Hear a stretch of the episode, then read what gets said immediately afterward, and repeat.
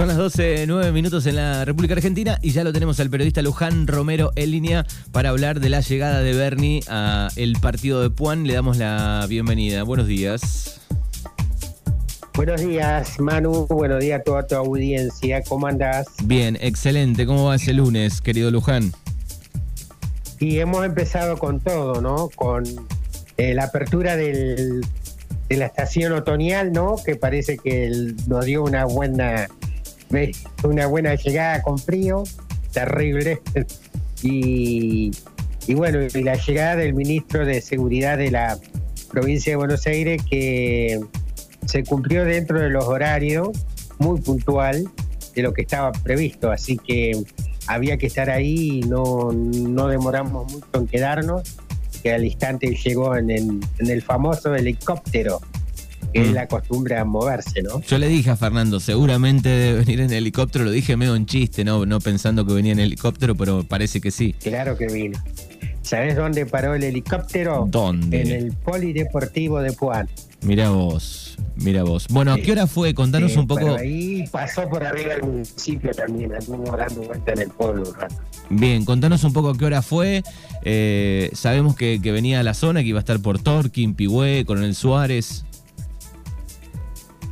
Oh, eh, pasadas las nueve y cuarto de la mañana ya estaba en Juan, eh, entre una cosa y otra, 9.30, pasada un poquito más, llegó al municipio, se reunió con el intendente previamente eh, y con otras autoridades que habían ahí, había venido una cúpula muy importante de la policía, entre las cuales estaba Aldo Caminada, el superintendente ¿no? de Bahía Blanca una persona muy, muy conocida.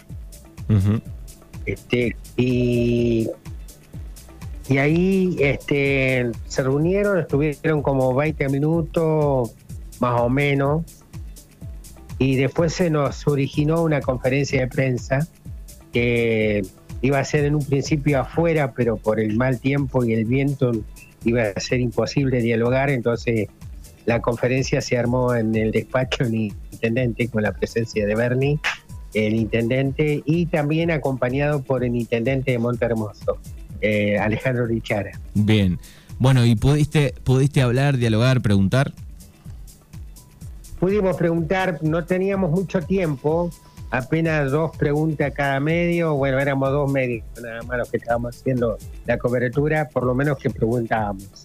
Y este, pudimos, pudimos, pudimos sacar em, eh, de alguna manera hasta algunas dudas. Apuntábamos principalmente qué iba a pasar con Juan, este, con respecto a la, bueno, la llegada de los dos móviles nuevos para la patrulla rural de Azopardo, que estaba careciendo de ese servicio, renovarlo, ¿no? Y también qué iba a pasar con el estado de licio de la comisaría de Puan, y la Regueira, o por lo visto, bueno, ahí anunció una partida de 30 millones de pesos eh, para reparar móviles que también están en mal estado y 17 millones de pesos anunció que se van a se van a dedicar a la parte de edilicia y refacción de las comisarías. Por lo menos la de la de Arregueira y, la de Puan, no sé las demás este, dependencias cómo están, digo, son las más complicadas, ¿no? Creo, creo que la que más apuntaba me parece a eso. Este, por ahí se habló mucho de Puan, casi no nombraron a Arregueira, pero debo suponer que los 17 millones, bueno, no sé, el estado la comisaría de, Puan no cambia nada el estado de la comisaría de Arregueira, pero creo que debo pensar que debe debe alcanzar ese dinero para acaparar las dos facciones, ¿no? Eh, ¿No le alcanzaste a preguntar por la cuando se llevaron el móvil? No. No, vos sabés que honestamente me olvidé, o sea, me acordé cuando estaba ahí y después me olvidé de aquel famosa llegada del móvil que si era como una devolución. Pero bueno, era tan rapidito y te, y te apuraba tanto la seguridad ahí, viste, que que te, iba controlando, que las íbamos corta, corta, porque bueno, evidentemente este hombre anda a las corridas y se maneja así medio Superman, ¿viste? Una volada, viene, baja, muy atento, muy amable con todos, este, eh, se ve que es una persona que en un momento se, se, fue caminando a mirar los móviles que estaban todos este, que son los que se van a reparar, que estaba al, costado de la municipalidad. Anduvo, pero bueno, eh, fue todo muy, muy, muy así, acortado el tiempo con respecto que creo que no alcanzó a estar una hora. Entonces, una hora es mucho. Bueno, pero es, es, importante, digo, porque generalmente eh, los funcionarios, ministros de Seguridad, eh, en, plena, digo, en mitad de año o cosas eh, de mandato, digo, a veces no, no, bajan tanto, ¿no? no estamos tan acostumbrados. No, no, la verdad que en buena hora, hace rato tendría que haber venido Bernie, porque recuerdo que una vez se hablaba de su llegada por estos lados.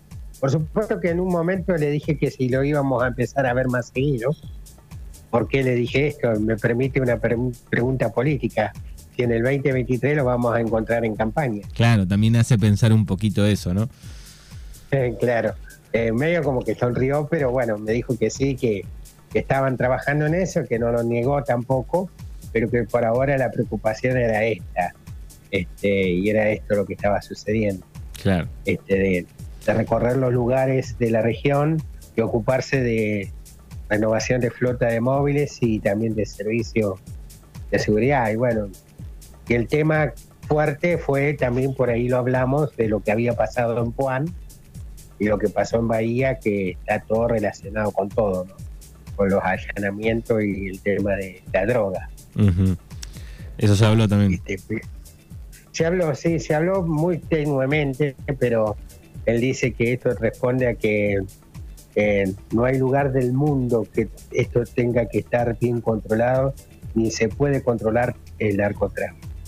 Se trabaja y se perfecciona en todo, pero todavía falta mucho. Y bueno, queda demostrado que sí, porque cada noticia lo que acaba de pasar en Bahía Blanca, ¿no? Este, sobre todo que es una bomba.